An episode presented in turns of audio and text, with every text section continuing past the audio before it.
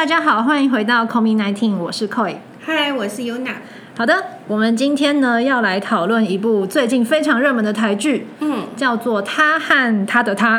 哎，对对我其实没有认真看过这部戏的剧名，就是很多他。对，就很多他。嗯好，那因为这部剧啊，就是我们看了之后都超级有感，而且这部剧里面放了好多好多可以拿出来讨论的议题。嗯嗯，所以，我们今天开始呢，就针对我们想到的一些点去做一个探讨跟解析。OK，好，那第一个的话呢，就是说我们可以发现吼，就是它的场景大概会集中在几个部分，包括了学校，嗯还有家庭，还有职场工作场合这几个部分。嗯，那首先我们就先从学校开始讲起吧。好啊，好啊，那我们可以说，就是这整出这个悲剧的发生，基本上它就是发生在一个补习的场景。对，对，那身为一个在台湾长大的小孩子，相信 大家都非常理解华人的补习文化。嗯，对，那呃，在补习文化里面会发现到说，哎，其实有一些所谓名师，嗯，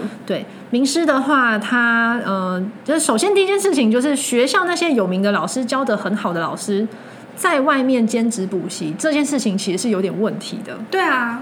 对其实大家应该都知道啦，但是好像，嗯，学校是没有主动调查权，哦，这样子对，所以你只能检举他。哦嗯，OK，、那其实这件事情，学生会受贿啊，家长也会受贿啊，学校也就不会想要，因为升学率高对学校来说也是好事啊。没错，其实我觉得这就是一个呃，这算恐怖平衡吗？就是对，我觉得是哎、对啊，因为大家都获得了一些好处，嗯嗯对学生高分，家长开心，学校升学率高，老师收入增加，就助长了这种风气的兴盛。台湾的补习风气真的好兴盛，真的哦、我不知道现在还是不是啦。以前我高中那个时候真的是、根本不可能没有人不补习的。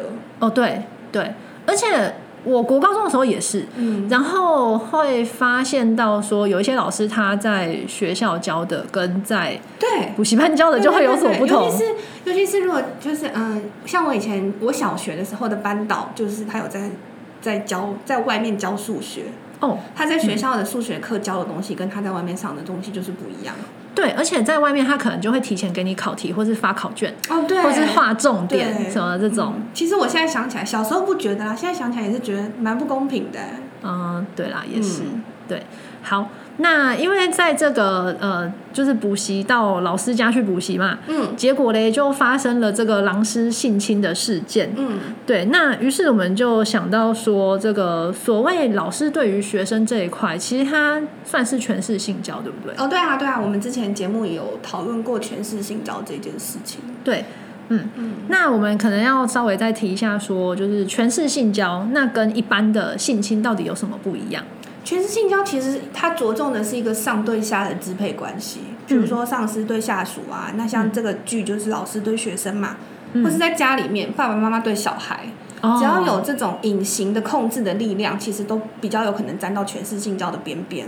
嗯，有一点像是什么叔叔伯伯对侄女对对对对就是对，辈分的不同。嗯，对，所以在这样子的场景下，变成说他对你做出一些呃非礼的事情，嗯。但是你因为他对你有一些权利或者是地位上的不对等，对。你是没有办法说不的，对。你是没有办法反抗的。对，对，OK，好，所以这个就是呃，可能在这样子的呃情形场景之下，特别容易发生。嗯，我觉得补习班真的很容易耶。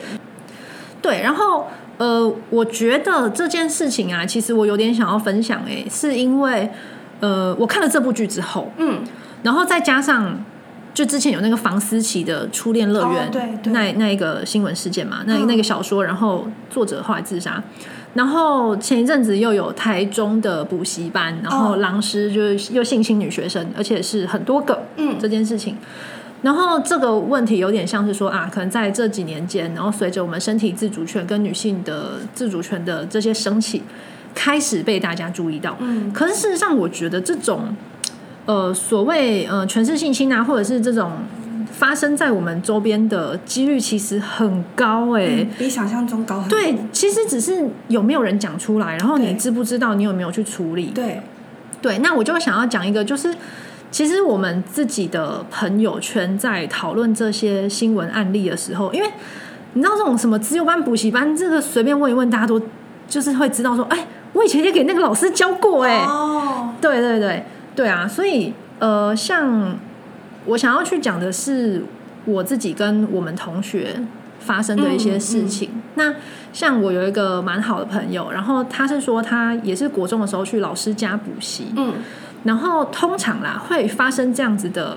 去老师家补习这件事情，一定就是老师有名厉害，对。然后家长很信任，对对对对，对，然后小孩子也想要求得好成绩，嗯。对，那他遇到的事情是说，他去补习完之后，老师就开车载他回家，嗯哼。然后在车上的时候，老师就有讲一些奇怪的话，跟摸他的手，嗯然后那个时候他就觉得很奇怪，嗯但是反正他家也快到了，他就赶快下车，然后就回家了。嗯哼然后他跟我说，那时候他的感觉是觉得有点恶心，嗯然后觉得老师很奇怪，这样。嗯其实我相信很多在那种十几岁的时候，对我们其实是根本不懂这些事情真的不懂，不知道男女之间是怎么回事。对嗯对，只会觉得好奇怪这样子而已。所以其实我那个同学小时候根本也没有讲出来啊，就哦，这样子。对他也是现在才聊天才提出来。对对对对对，其实很多人真的都是长大才发现的。嗯然后，所以这件事情当然就不了了之嘛。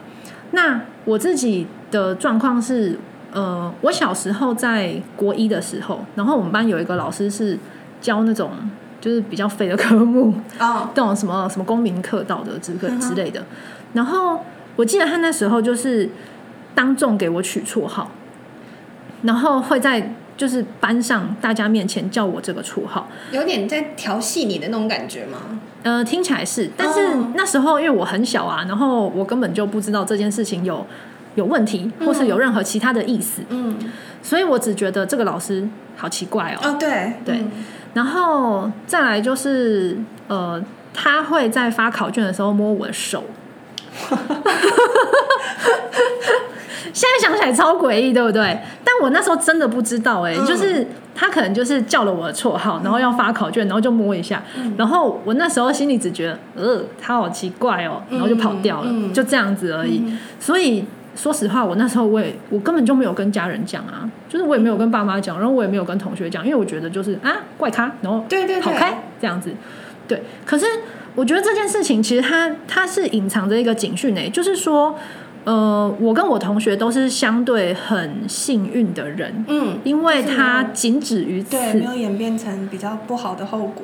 对，可是如果今天这个老师他真的就是想要做什么事情，嗯然后他看你说，哎、摸一下手没有反应、哎、嗯那我下次摸哪里？摸肩膀、摸身体、摸腰，继续摸下去，那是不是就会出事情？嗯，对，我觉得这件事情是真的是要很小心的去看待它。嗯那包括说像呃，我后来高中的时候，然后呃，我们那个补习班里面就有人就在传说某某女生跟老师在交往，哦，对，然后还去开房间，嗯，我对同学很早熟哎。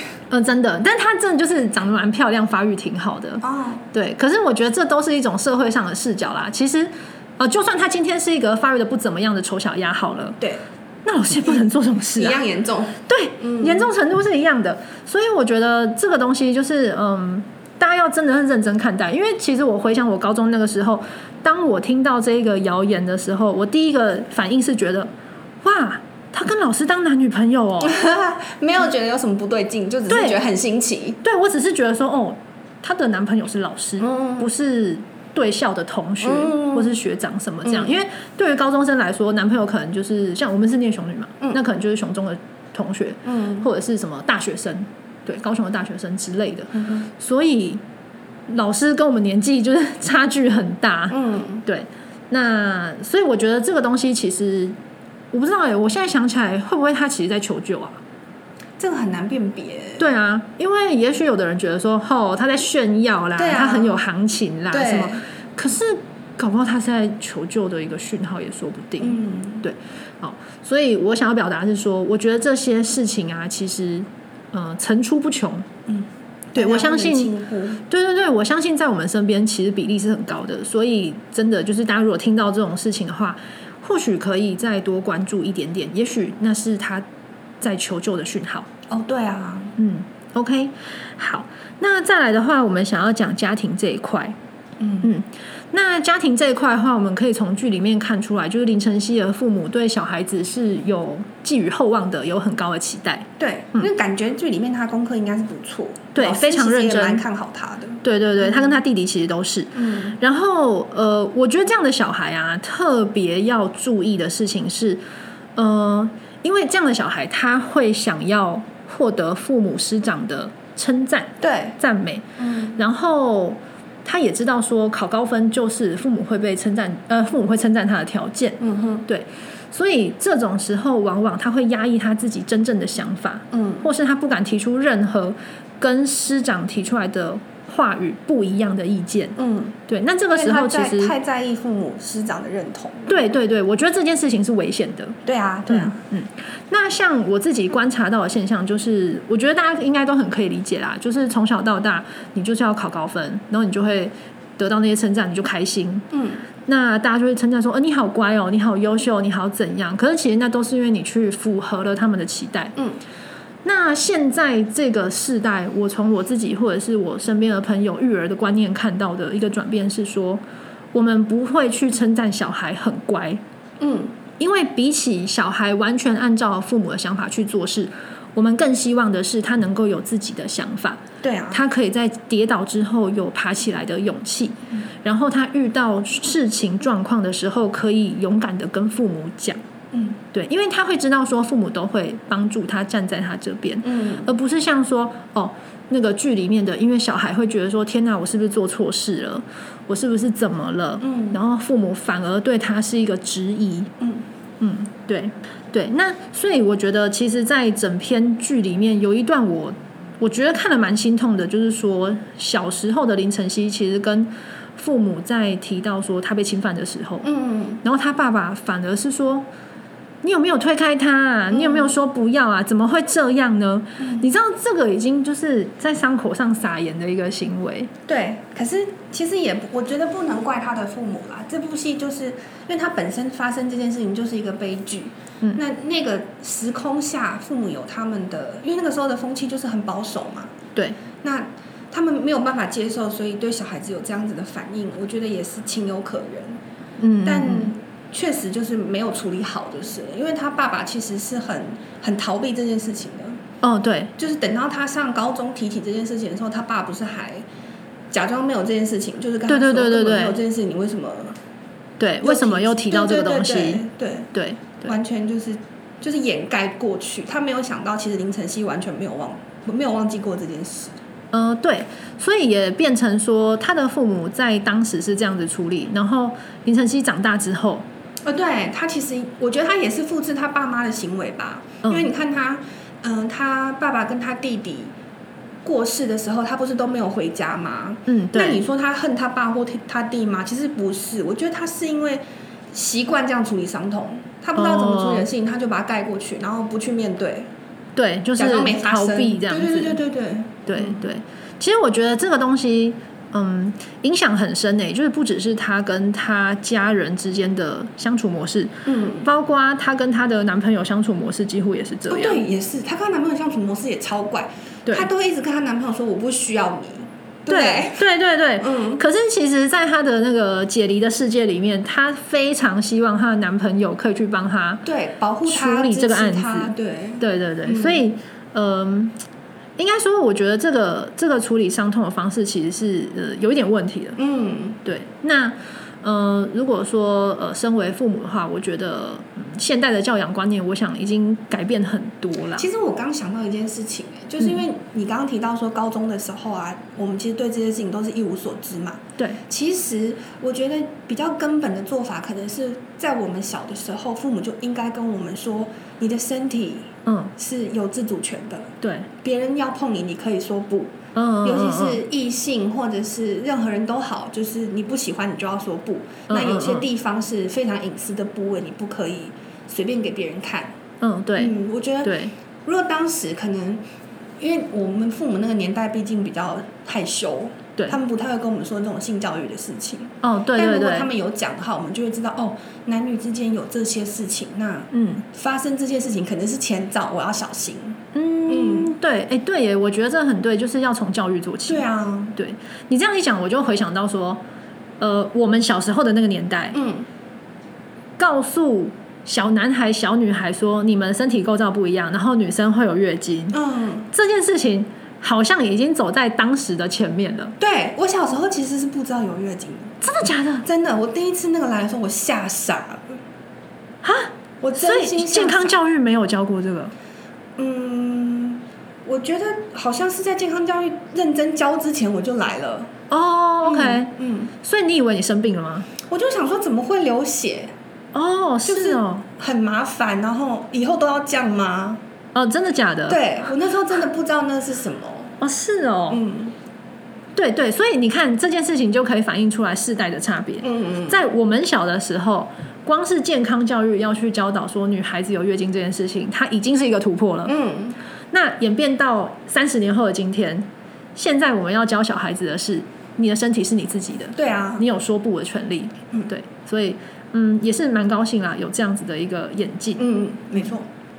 好，那再来第三个面向，我们要讲的是职场工作场合这个部分。嗯那我相信各位女性一定会很有感的是，首先她要去应征一个她很想要的工作，嗯，然后那个主管跟她说，希望她是以已婚身份来。对对对对，这个我也记得。对，那那个时候主管就说，哦，像你这样子漂亮的单身女性，嗯会引起很多的麻烦。嗯，奇怪了，已婚就不会吗？超没有逻辑的。对啊，超级莫名其妙。嗯对对，所以呃，首先就是说，在面试的时候要求这个，应该是不合理的吧？超不合理啊！这基本上应该是有触犯到有，有嘛？嗯对。那所以说，如果对方有跟你讲这个，基本就是直接检举他了，因为他已经踩线了。对，啊，嗯，这我们之前其实也聊过，像我们面试的时候，不是都会被问到一些你有没有男朋友啊？对有没有要结婚啊男朋友啊，有没有做要生小孩啊？对对对对对对，然后像我们那时候，如果也是印象很深刻啊，他就直接问说：“哎、你男朋友有没有考我们医院？嗯然后你男朋友如果没有啊，那他在哪个医院？就是他会想说是不是同县市啊，嗯。是不是远距离呀、嗯。然后再来就是明示暗示的会说，哦，我们科很忙哦，请假可能不太方便哦。哦。那、你如果要请产假的话，那你要找人代班哦。嗯。这些。对，其实他就是在暗示你说，哦，你最好不要在这几年内生小孩，嗯。你会给我们科内带来很大的麻烦、嗯。之类的。嗯。对对，所以呃，我觉得这个基本上就是嗯职场的状况啦，然后希望这件事情可以也随着时代演进。应该是会啦。我觉得现在大家比较注重这一块之后，但说实在的，我被问到这些问题也不是不就近几年的事情，哦好像也还是还是有这种现社会现象还是存在的。还是有吧，嗯。对啊，对啊，我被问的时候也是大概呃八九年前吧，哦，对对，所以嗯，其实我觉得就是时代在改变，人权这些独立自主还是会大家会比较对这个东西有所认知啦。嗯嗯。好，然后再来一个是里面有拍到一个大肚子的人，哦，对，那个她的闺蜜的同事，对对对，她要请产假，，对，然后就被主管酸了，嗯。然后那个主管就转而称赞了身边另外一个同事，说：“你看她请产假的时候都在家里 uncle 处理公司的事情，嗯。俨然她是一个优秀的模范的样子。嗯，那请问，请了产假，但是在家里处理事情，work from home 这件事情，真的有请到假吗？没有啊，这完全就是违法啦。对嘛？因为我记得那个时候，呃，uncle 这件事情，就是在我们医院的那个规定里面，嗯你只要不是一个可以不接电话的状态，基本上你就算在工时里面嘛。嗯对，uncle 也是算工时的哦，也是算上班时间。嗯嗯，好，那还有就是再来就讲到下班陪酒这件事情。哦，你说他公司的那些业务部还是什么的，对对小朋对，友去，去陪酒。嗯对，那呃一开始那个就大配那个角色，她就是一个很正义女侠的感觉嘛。她觉得说，哈，怎么可以找这些年轻人去陪酒呢？嗯可是里面就有一个年轻妹妹跟她说，啊，我是下班自愿去的，有什么关系？嗯我也只是想要多赚一些外快啊。嗯，对，那下班陪酒这件事情到底有没有问题啊？哎，他你刚刚说他有赚外快是不是？这个我没有看到哎。嗯，他好像有吧。如果真的有赚万块的话，那铁定是有问题的啊。OK，所以你就说，嗯因为有赚万块，就表示这是一个对价关系嘛。嗯我们撇开道德上的标准好了，就是我们不去探讨陪酒这件事情。好，那你光是付出陪吃饭的劳务，然后公司给你钱，这件事情其实就是一个对价关系啊。那你怎么能说它不是工作呢？哦，它是一个工作啊。那如果说没有对价，比如说就是单纯去陪吃饭，啊，你要不要去？可以认识某某某哦，对对对，单纯。陪吃饭，我会觉得还是有问题，是因为嗯。你陪吃饭的那段时间到底算不算是你的工作时间？你如果在那个工作时间，比如说你陪完吃饭，你回家路上被车撞了，那要不要算是职灾？哦，这个问题其实会非常复杂，所以我觉得还是这种情况还是不要还是比较好。对对对对对，哎、嗯，所以就是应应该说它有一点点模糊地带，对，对，所以如果我们是嗯员工，那我们可能就要想清楚说你今天的底线到底在哪里。是啊，是啊，然后，如果我们今天是资方是主管，可能也是要讲清楚。嗯，好，然后呃，在这里面啊，陪酒的人除了女生，也有男生呢、对，就是跟搭配很要好的那个小男生，对对对，嗯。然后那个小男生不是就是被那个肥肥的秘书喜欢吗？方蜜，对，方蜜会一直偷摸他，对，然后我就觉得这个议题真的很有趣，因为现在大家对于就所谓的性骚性侵啊，就会觉得说哦，女生好像就比较一个常见的受害者。嗯，可是事实上，男生也是哎、嗯。因为你看现在男生，就比如说哦，他稍微练的壮一点啊，然后外表好看一点，屁股翘一点啊，然后会有就会女生吃他豆腐，对，然后就说哎、摸一下，哎、很练哦，然后就摸一下他的手或者拍一下他的屁股。可是其实这个事情，我觉得也蛮有问题的、欸，因为男生就是无声的受害者啊。对啊，因为你看，如果说这个事情放在女生身上，哇，那个是吃不完兜着走哦，你胸部好大哦，我看一下，屁股好翘哦，我拍一下，这绝对不行的啊、如果是女生，保证上法院。可是今天如果放在男生身上，好像大家就默许这个行为。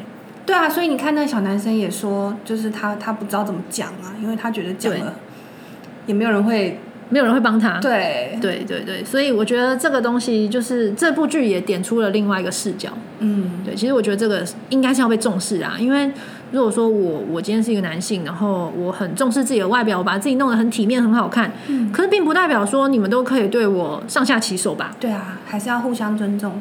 嗯，没错。好，那以上呢就是我们针对他和他的他的第一集的讨论，包括了学校、家庭跟职场的不同面向。嗯，因为导演实在丢太多议题了。没错，所以我们还会有接下去不同集的讨论。OK，那今天先谢谢大家的陪伴哦，谢谢，拜拜，拜拜。